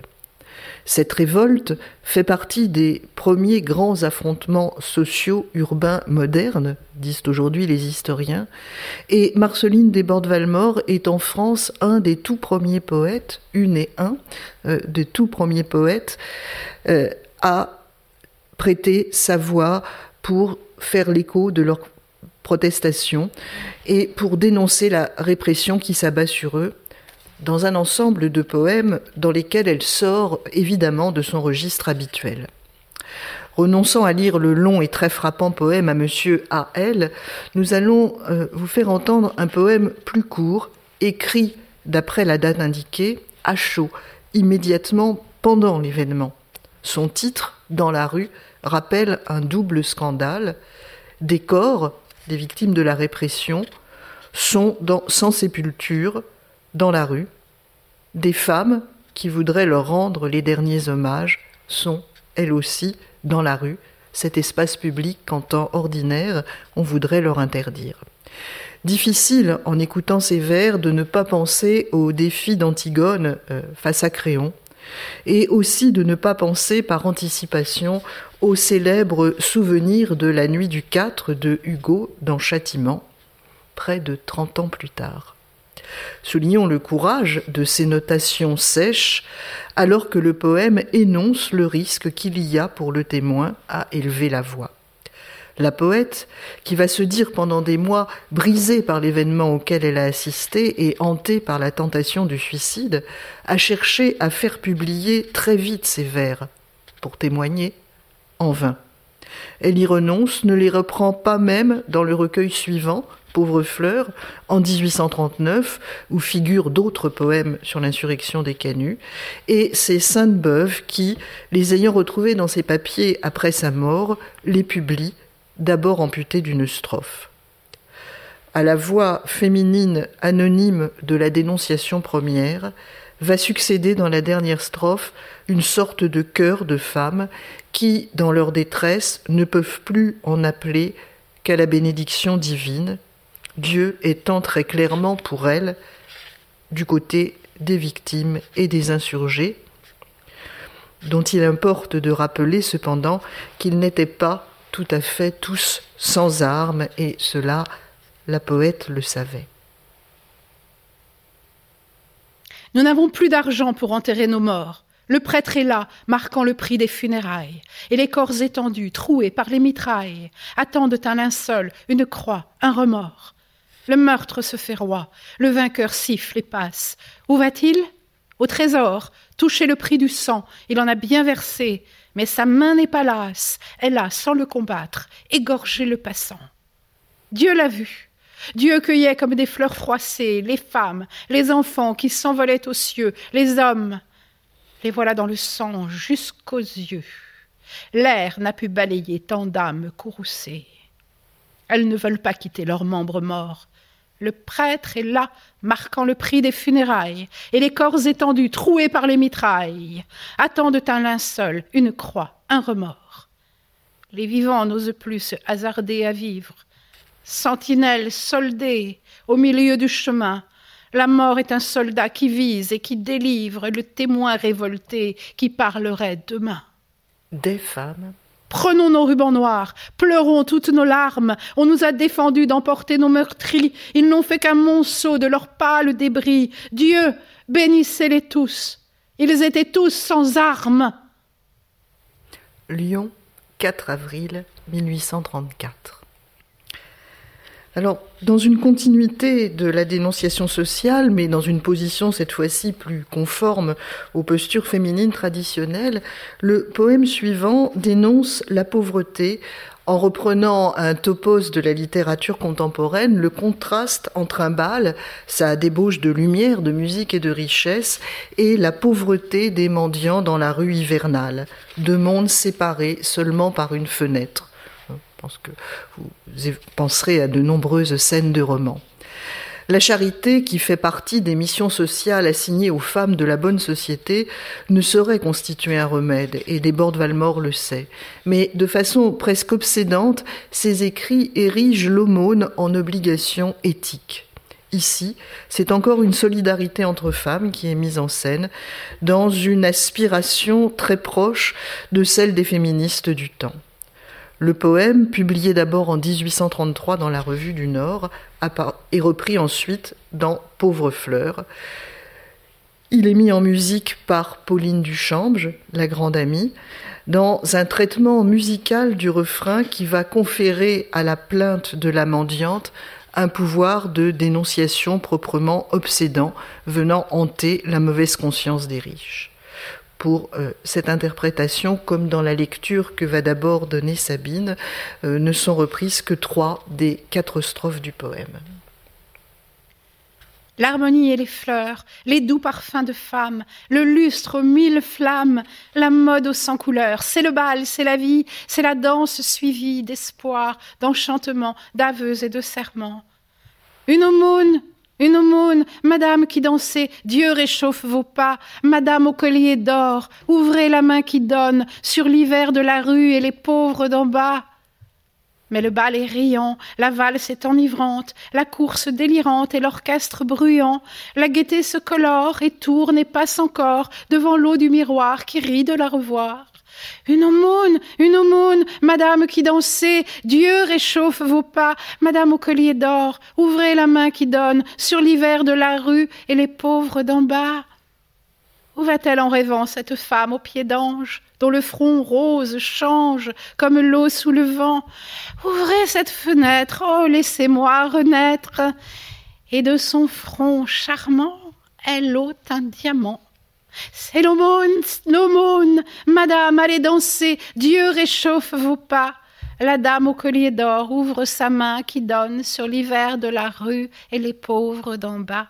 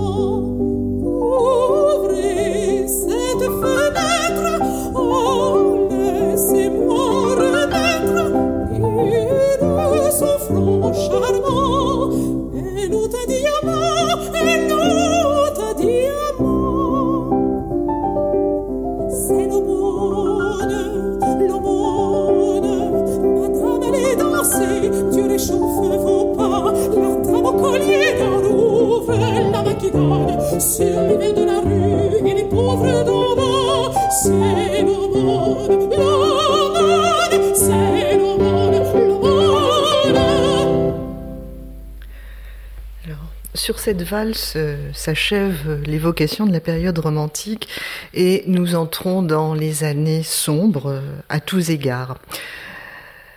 La poète est éprouvée par une série de deuils intimes. Sa deuxième fille, Inès, meurt de la tuberculose en 46, sa sœur Eugénie en 50, La Touche, l'homme aimé et jamais vraiment oublié, en 51, ainsi que son frère Félix. Son petit-fils Marcel, le fils d'Ondine, euh, meurt à quelques mois en 52. Ondine elle-même de tuberculose aussi en 53. Sa sœur aînée Cécile en 1854. Politiquement, nous sommes après l'écrasement de la révolution de 1848, en laquelle Marceline Desbordes-Valmore avait voulu espérer, sous la chape de plomb de l'Empire autoritaire après le coup d'État. Elle est aussi frappée par les transformations de Paris qu'elle ne comprend pas, par le changement de statut de la poésie, doublé d'une hostilité toujours plus marquée envers euh, les femmes poètes et les écrivaines de façon générale. Pourtant, elle continue à écrire, non seulement, mais aussi pour des raisons alimentaires, car son mari, ayant dû abandonner le théâtre après de nombreux revers, reste longtemps sans emploi, avant de finir par trouver un poste honorable mais peu lucratif comme attaché de rédaction au catalogue de la Bibliothèque impériale. Elle a toutefois de plus en plus de mal à publier ses vers, bien sûr, mais même ses textes pour enfants. Éventuellement, on s'attendrit devant elle au souvenir de la période romantique qu'elle incarne, mais on considère clairement qu'elle a fait son temps. Quand l'Académie française lui accorde en 1850 une distinction pour les deux volumes des Anges de la famille, l'auteur du rapport, le secrétaire perpétuel Villemain, affirme qu'on n'oublie pas ses vers, ce qui laisse entendre qu'elle n'en écrit plus. Le prix couronne en elle explicitement l'auteur de lectures instructives et faciles. Et c'est pourtant alors qu'elle écrit ses plus grands poèmes. Pour faire entendre à quel point euh, reste vivante en elle la voix de la poésie, qui ne s'est pas tue, en celle désormais réduite à l'apparence d'une aïeule désuète, hein, celle de la photographie de Nadar, nous avons retenu trois poèmes, vous invitant à relire les plus connus euh, en particulier les longs poèmes de onze syllabes ou le célèbre Une lettre de femme. Après cette séance, nous entendrons successivement Les roses de Saadi, si célèbre, puis un long poème à Victor Hugo, tout à la fois poème d'hommage, poème politique et poème pour enfants, et puis un court texte, beaucoup moins connu, tout de présence sensuelle et inquiète au monde, mis en musique par Reynaldo Hahn, et nous nous quitterons sur cette pièce. Alors, des générations ont su par cœur les roses de Saadi, ce qui probablement a beaucoup desservi ce très court et admirable poème. Avant d'écouter ces neuf vers de composition extrêmement savante dans leur apparente simplicité, il faut rappeler qu'ils sont inspirés d'un passage du Gulistan du poète persan Saadi, que, passage que Desbordes Valmore résumait ainsi dans une lettre à Sainte-Beuve. J'avais dessein de vous rapporter des roses, mais j'ai été tellement enivré de leur odeur délicieuse qu'elles ont toutes échappé de mon sein. Dans l'apologue initial, la robe, comme l'a bien vu et souligné Yves Bonnefoy, est celle d'un sage persan, non celle d'une femme, et le poème ne se réduit donc pas à l'expression d'une sensualité amoureuse, qu'on ne peut cependant écarter. Il doit être lu aussi comme une fable mystique et comme une fable poétique, dans laquelle, soulignons-le, aucune marque grammaticale du féminin ne se rapporte au je qui parle. J'ai voulu ce matin te rapporter des roses, mais j'en avais tant pris dans mes ceintures closes que les nœuds trop serrés n'ont pu les contenir. Les nœuds ont éclaté. Les roses envolées dans le vent à la mer s'en sont toutes allées. Elles ont suivi l'eau pour ne plus revenir. La vague en a paru rouge et comme enflammée. Ce soir, ma robe encore en est tout embaumée respirez-en sur moi l'odorant souvenir. Autant ce poème est connu, autant l'est peu le poème à Victor Hugo, un des derniers sans doute écrit par Marceline Desbordes-Valmore avant qu'elle ne salite touchée par la maladie, puisque Hugo en accuse réception depuis son exil de Guernesey et en remercie avec beaucoup d'émotion son auteur en mars 1857. Ce poème ne sera publié qu'en 1948 dans la revue Europe par Louis Aragon, qui en possédait le manuscrit. C'est le poème d'une opposante de l'intérieur au grand opposant à l'Empire en exil, le poème d'une mère en deuil au père de Léopoldine, les vers aussi d'une poète des enfants à un poète des enfants, et par la voix des enfants français qui demandent des nouvelles du poète célèbre et aimé, Marceline Desbordes-Valmore envoie à celui-ci une consolation, bien sûr, mais aussi une promesse très frappante. Les écoliers assurent, à la fin du poème, qu'un jour, les beaux vers du poète aux lèvres, et poussant devant eux ce qui ne pensent pas, ils feront avancer leurs âmes et leurs pas, et qu'ils seront cent mille. Étonnante preuve de foi dans les pouvoirs de la poésie et d'espoir dans l'avenir politique de la part d'une femme vieillissante et malade qui a toutes les raisons de désespérer sous le alors très sombre empire autoritaire le quatrain d'Alexandrin adopte un mouvement de marche qui semble venir de Hugo lui-même. Le vers cité au début vient du poème Napoléon II, dans les champs du crépuscule, ample méditation sur l'histoire, dont Marceline Desbordes-Valmore pouvait se sentir proche, puisque Hugo y rappelle aux grands combien leur pouvoir est précaire. Non, dit-il, non, l'avenir n'est à personne, Sire, l'avenir est à Dieu.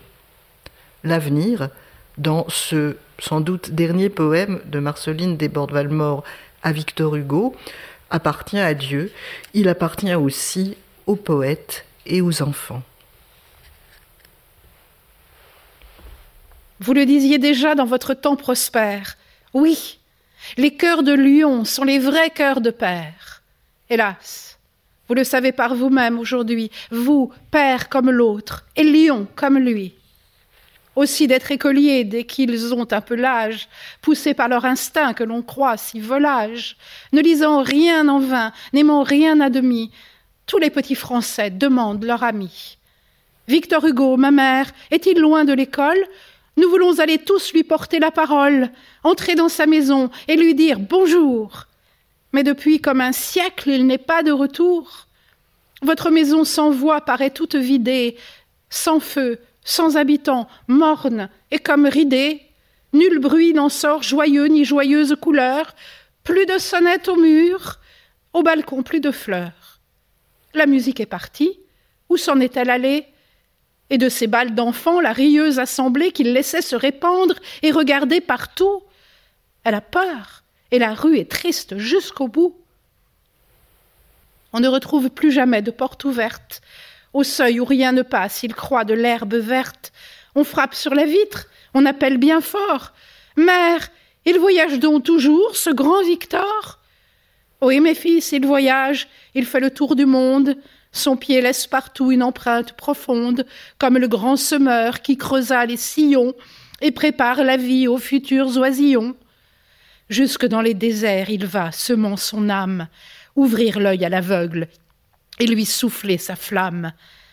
Avant que Dieu le rende à son foyer sacré, où voulez-vous courir vers cet homme adoré? Est-ce qu'il pense à nous dans sa mélancolie? Grand Dieu, ne croyez pas qu'un tel cœur nous oublie. Nous sommes tous errants devant ses longs regards. La nuit nous porte en foule à ses songes épars. Tout lui fait signe. Il voit. La belle ville absente s'ouvre au loin lumineuse à sa voix gémissante. Son âme étreint la tombe avide de ses pleurs, et son sommeil de père en respire les fleurs. Mais l'homme se réveille, et la tête baissée, il perd tout. pleure tout des yeux de la pensée. Quand nous aurons quinze ans, s'il n'est pas revenu, nous irons le chercher au rivage inconnu. Des palmes dans nos mains pour lui faire de l'ombre et rafraîchir son front qui ne sera plus sombre. Ah, ma mère, ma mère, il fera beau nous voir, criant Venez, venez, nous voulons le revoir. Libre comme le vent, léger comme les chèvres, son doux nom dans le cœur et ses beaux vers aux lèvres, en poussant devant nous ceux qui ne pensent pas, nous ferons avancer leurs âmes et leurs pas. Et nous serons cent mille, et puis sa chère France, qui lui tendra son sein, dont il est la souffrance, mais ce n'est pas sa faute.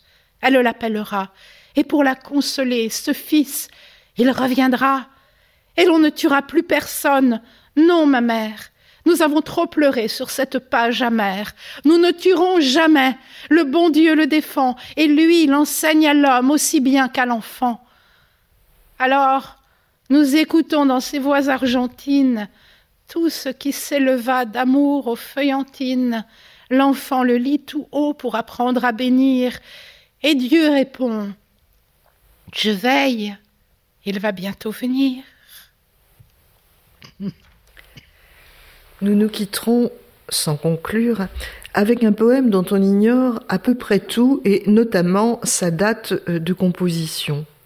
Il paraît dans le dernier recueil des poésies inédites, mais semble, par ses motifs, la dangereuse séduction de l'été et de l'amour, la présence d'un enfant à protéger, revenir sur des fragments de vie ou d'expériences plus anciens, à moins qu'il ne faille le situer entièrement dans le rêve ou dans une vie imaginaire désormais hors du temps. Sous le titre légèrement déroutant Dans l'été, est saisi un moment instable, tendu entre plénitude sensuelle et trouble, d'autant plus inquiet que la menace qui rôde reste insaisissable. La ténuité est rendue par une combinaison assez rare de vers de sept et cinq syllabes, après que Sabine aura lu ce court poème, nous l'entendrons chanter sur une musique composée en 1908 par Reynaldo Hahn, façon d'ouvrir aussi vers la réception et la mémoire transmise de, Marceline Desbordes-Valmore après sa mort, dans un autre univers artistique et littéraire où l'on trouve notamment Montesquieu, mais aussi Marcel Proust.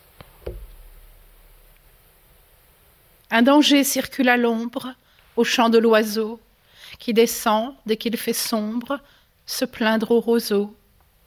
Alors tout ce qui respire se prend à rêver, et le ruisseau qui soupire semble l'éprouver. Partout les nids et les ailes tremblent doucement, dénonçant des tourterelles l'entretien charmant. L'été brûle avec mystère, dans les lits en fleurs, des seuls amants de la terre, sans blâme et sans pleurs. Était si trop jeune encore pour fuir un danger, l'enfant rêveur que j'adore s'attarde au verger. Laisse dans l'errante nue ton charme cruel, et sauve l'âme ingénue du plaisir mortel.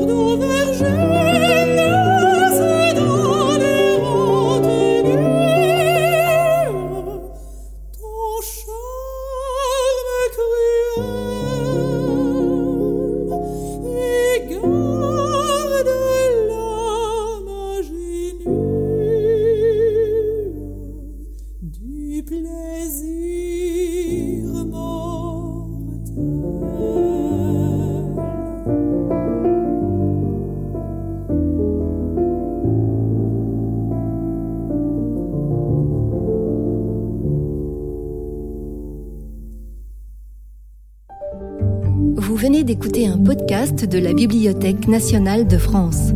Retrouvez les conférences, rencontres et créations de la BNF sur toutes les plateformes de podcast ainsi que sur le site bnf.fr.